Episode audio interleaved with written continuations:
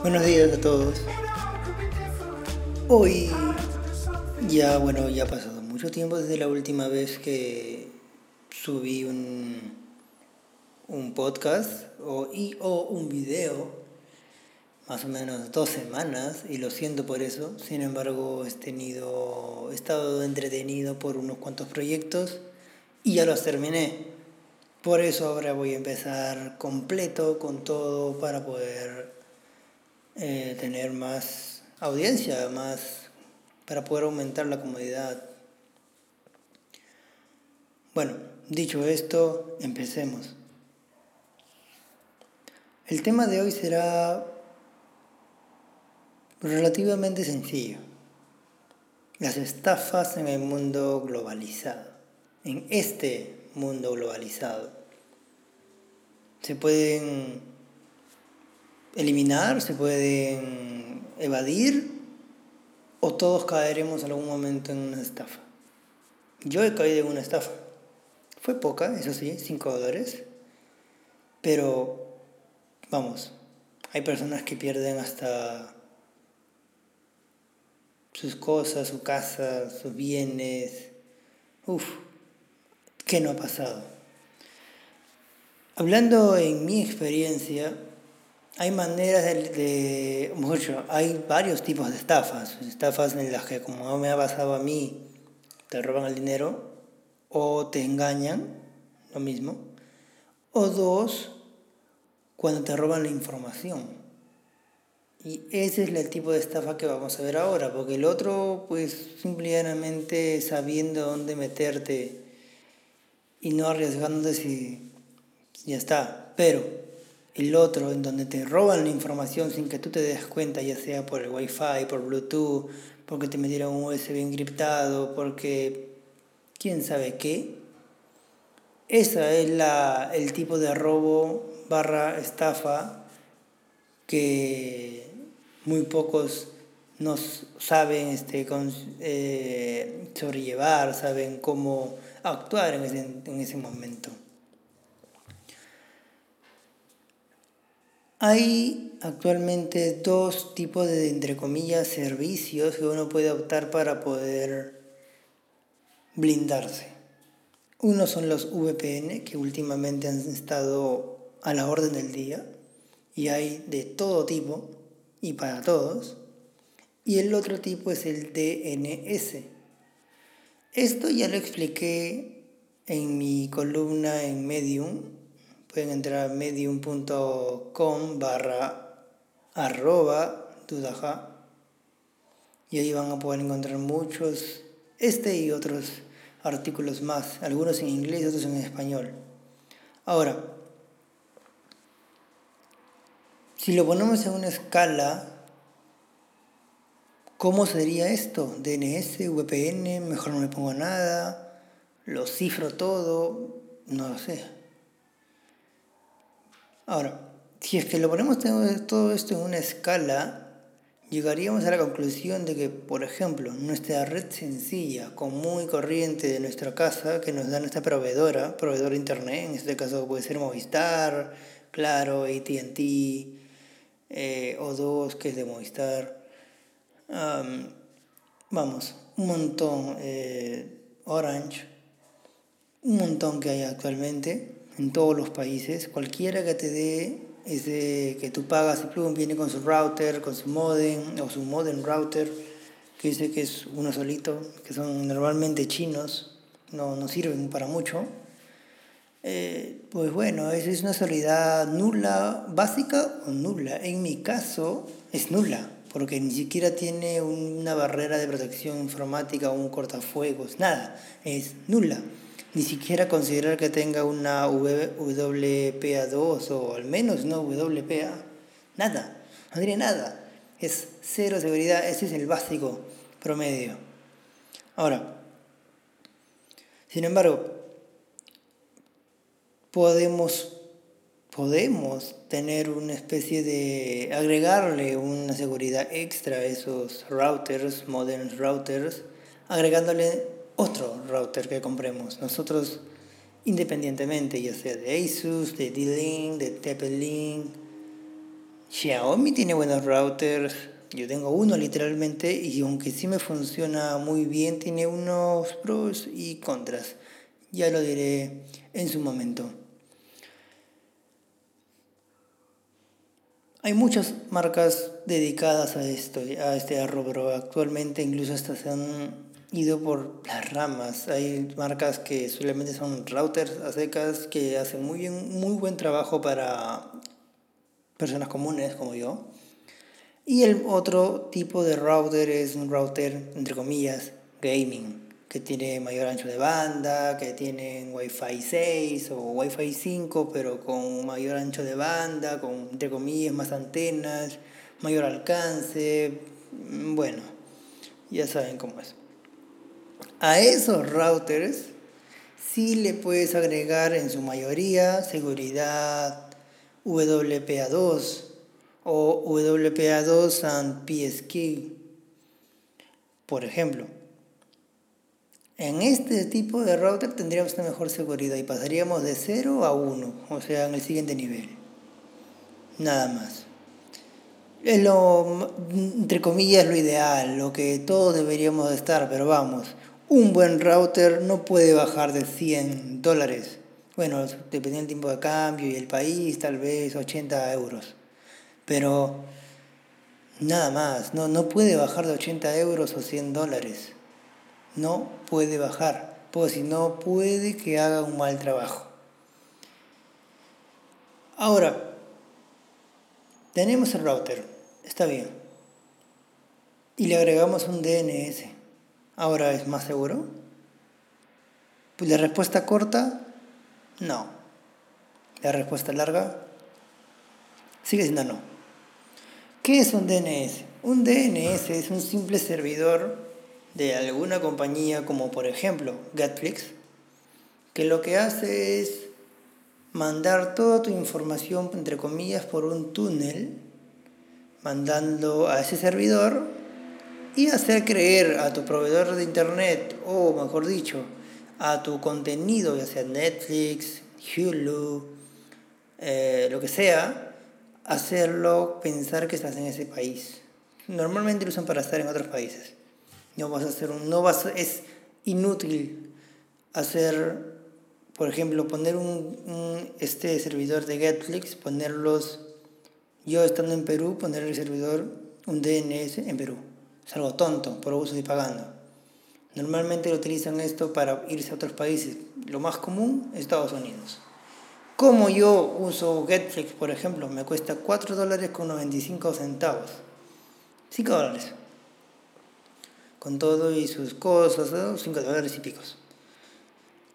Esto, ¿cómo lo utilizo yo? Por ejemplo, yo tengo Hulu, CW, mm, Disney Plus, ¿sí? En Latinoamérica. Creo que ya lo expliqué alguna vez cómo se hacía, no recuerdo. Y Netflix. Lo tengo en un Apple TV donde no aceptan VPNs, no se puede usar VPNs ahí y también lo tengo en el iPhone, en el Mac, en todos lados. Cuando yo pongo YouTube, cuando pongo Netflix, cuando pongo Disney Plus, Hulu, CW, Stars, me parece como si estuviera en Estados Unidos. Incluso puedo usar un servicio gratuito llamado Pluto TV, en el cual tiene televisión gratuita, literalmente, televisión gratuita. Ahí vi el Super Bowl gratis, solamente pagando 5 dólares y obviamente el internet, pero solamente usando Netflix. Mensuales 5 dólares. Si es que lo pagas anual o bianual, pues ya eso se convierte en una nada. Puede llegar a pagar hasta un dólar y picos, un dólar y medio creo. Así que es, creo yo, una inversión y o gasto muy, muy, muy bueno. Pero entrando en el tema, ¿Este DNS me protege en algo? Pues no, no te protege en nada. Solamente es una máscara, nada más, pero es como tener una máscara de tela y que te estén disparando en la cara. No, no hace ninguna diferencia. Sin embargo, puedes pasar de ser, no sé, una persona común a tener una máscara de cocodrilo, por ejemplo. Eres otra cosa, pero a una bala mm, no le interesa. Ahora, ¿qué eso estaría, mejor dicho, en el nivel 1 igualito, ¿no? Un nivel 1 plus, por decirlo así, pero nada más, estaría en lo mismo. Igual que la, la seguridad WPA2, por ejemplo. Es un extra. Ahora, ¿qué pasa si le agregamos una VPN? Tener en cuenta que si es que le agrego una VPN ya no hay necesidad de usar un Netflix, porque las VPN usan Netflix, mejor dicho, usan una un DNS de por sí, sus servidores externos. En estos casos, cuando se usa la VPN, sí cambiaría todo, sí sería una protección extra. Ya pasaríamos al nivel 2, que es el mejor de todos, ya que ahí sí Claro que hay VPNs y VPNs, pero suponiendo que es una VPN normalita, normal, como una de, no sé, uh, Cyber, ¿cómo era? Cyberpunk, no, Cybertruck, no, espera, no me acuerdo bien, Cyberhost. Bueno, el punto es que, sí, CyberGhost, sí, ese es.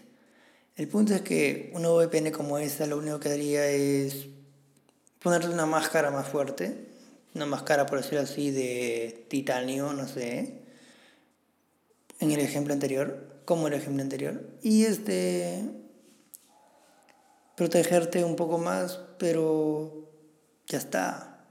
Es un nivel 2 que aunque muy pocas personas en realidad lo necesiten, el marketing ha hecho que hagan creer a la gente de que tienes que pagar 5, 10, 15 dólares para ver lo que yo veo por 5 dólares con Netflix. No es necesario tener una VPN para ver Netflix en estados de estadounidense o europeo, lo que sea. Claro que usar el DNS necesita entrar a la configuración, editarlo, buscar los servidores, pero eso es, te tomará pues 5 o 10 minutos no es tan instantáneo como el VPN que le pones un clic y ya está, pero bueno.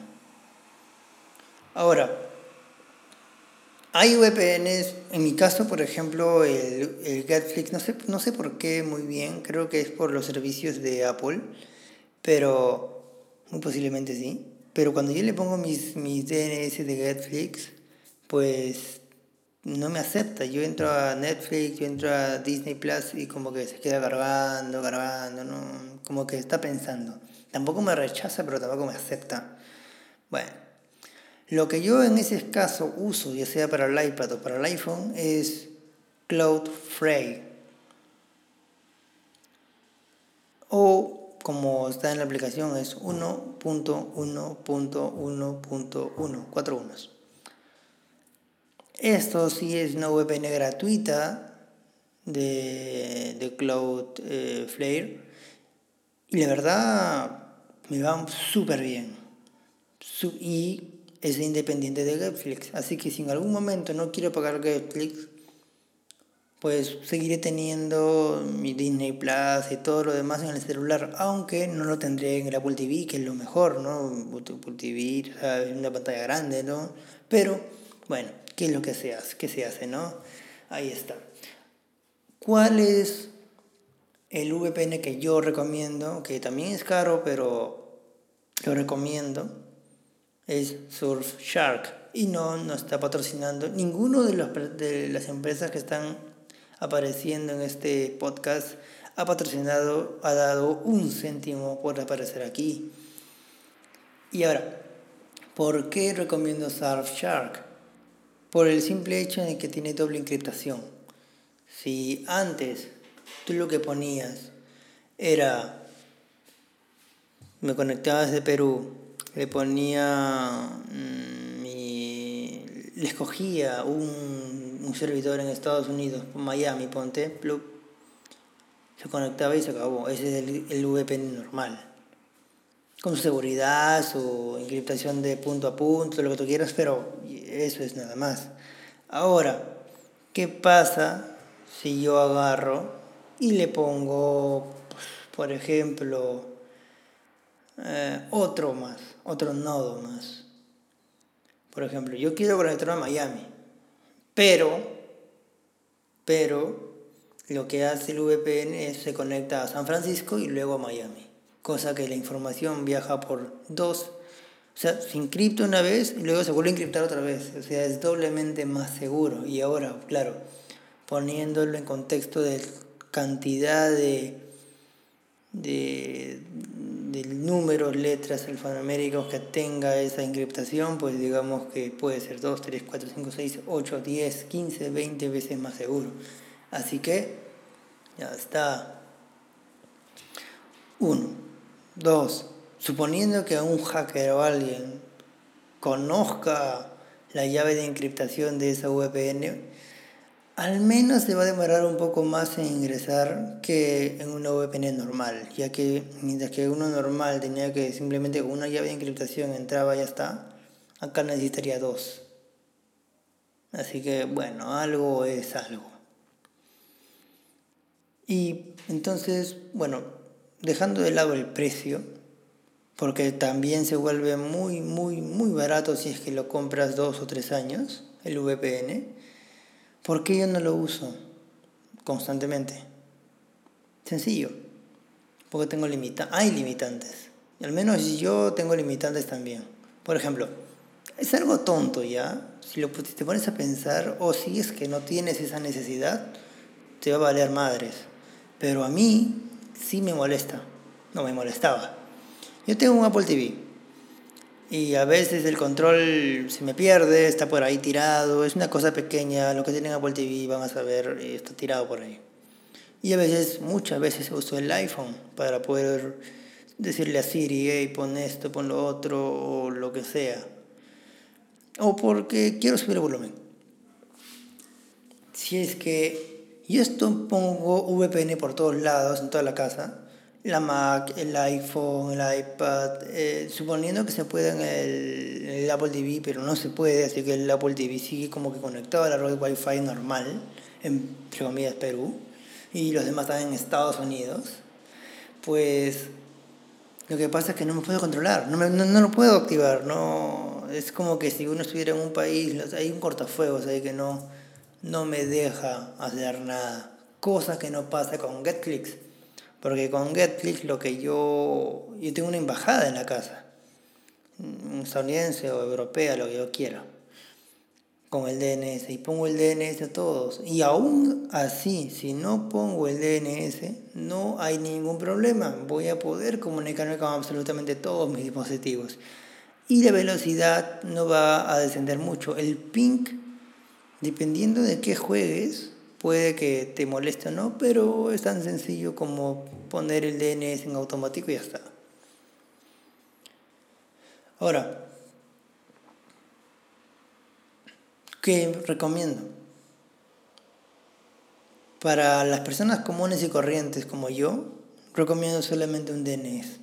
Netflix yo lo recomiendo porque es el que yo he utilizado y el que me va muy bien. Y es barato, vamos, 5 dólares. ¿En serio? Es baratísimo. Uno. Dos. VPNs, sí, puede ser, ok, está bien. Es caro, pero quien tiene plata no pasa nada, ¿no? Ya, úsalo. Pero tendrás uno que otro problema porque el internet ahí sí baja. Aunque pagues y te digan, no, que tienes los servidores más potentes pero claro, puedes tener servidores más potentes que esto que el otro, pero aún así estás a kilómetros del servidor, así que habrá algo de diferencia. Y bueno, gracias por escuchar. Y a ti mis recomendaciones y espero verlos imaginariamente en el próximo podcast. Bye bye.